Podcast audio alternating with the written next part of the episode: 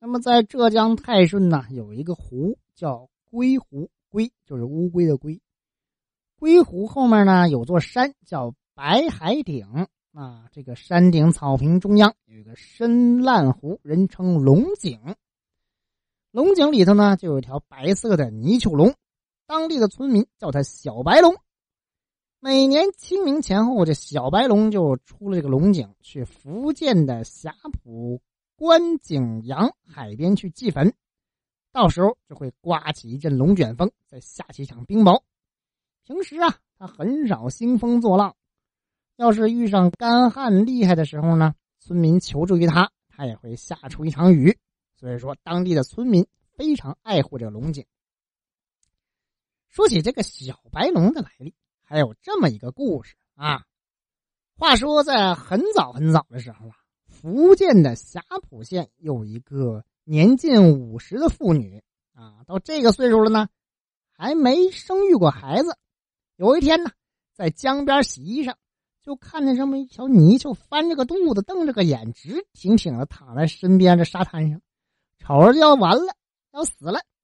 这位妇女动了恻隐之心，把它放回到了江里。小泥鳅回头看了他一眼，就无影无踪了。说也奇怪。这位回家之后，竟然就有了身孕，十个月之后生下一个孩子。更怪的是啥呢？白天他能听到孩子啼哭，却看不见孩子的身体；到了晚上，这孩子会过来吃奶，还会说话，但是你用手去摸吧，啥也摸不着。这村里的人可都知道这事儿了啊！知道之后都说这孩子一定是妖怪，你可别给他喂奶啊！他说：“那孩子虽然看不见，但人家会跟我说话啊。那我自己十月怀胎之后掉下来的肉啊，那我能不给他喂吗？”于是他也不理睬他们。一天晚上，他坐在天井里纳凉，孩子又来吃奶了。他就说了：“说儿啊，你是我亲生骨肉啊，喂养你三年了，你总得让娘见你一面啊。”这孩子也说：“说娘啊，你想见我也不难，明天中午啊，你舀那么一碗水放在。”咱们家厅堂大凳子上就行了。听了之后很高兴啊。第二天一大早就端了一碗水放在那个凳子上，自己呢在一边搓麻线一边等孩子。谁知左等右等，过了中午也没等着，就见碗里有条白色的小泥鳅游来游去，别的是啥也没看见呢。到了晚上，这孩子又来吃奶了，他就问了，说儿啊，你昨晚说让跟娘见面，咋没来呢？哎娘，我不来了吗？你也看见了，你在哪儿呢？碗里那条泥鳅就是我呀！哎呀，那泥鳅原来是你呀，那不算数，我也没看你真面目。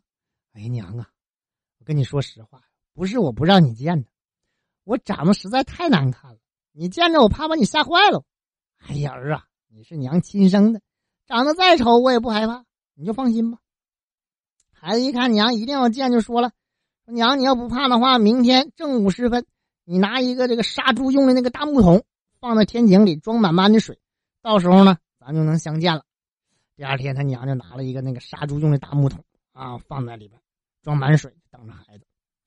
到了正午时分，晴朗的天空突然是阴云密布，一片黑暗，空中也是电闪雷鸣，狂风大作，瓢泼大雨，哗哗的倾盆而下。突然，一个头上长角、全身灵光闪闪、有水桶一般粗的龙。从厅堂的屋檐上唰一下就窜过来，龙尾挂在屋顶，龙头直插这个杀猪用的那个大木桶，插进去就一顿喝水。哎呀，这位妇女可从来没见过龙啊，还以为是一条大蟒蛇呢，当时就吓死在了这厅堂之上。小白龙一看娘被吓死，也是后悔不已，非常悲伤啊！空中顿时是雷电交加，地动山摇。就好像天塌地陷一样，雨也越下越大，不一会儿就把房子给淹了。他把娘的尸体装入棺材，漂浮在水面，自己在前，棺材在后，随着水流向大海一路飘过去。一路上，小白龙游得快，他担心身后的棺材会沉呢，不时回头看看。就从这个霞浦大桥到后梗这段路啊，回头看了九十九次，山边也陷了九十九个崩塌。从此，这段路呢就有九十九个弯再说，这小白龙来到了这海洋边，突然看见波涛中央有两个石头人拦住了去路。他知道了，这是天庭玉皇大帝派来天神镇守海口，不让他回东海。那为啥呢？原来呀，这小白龙以前是东海龙王三太子，因触犯天条被贬放在这一带啊，就贬在这个沙滩上暴晒，晒着阳光，让他受苦终身。正好他娘在旁边洗衣服，就把他救起来了，放回水中，保得性命。就为了报恩呢，小白龙就委身投胎，白天住在关景阳，夜里去娘的怀里吃奶。没成想，今儿个为了母子相见。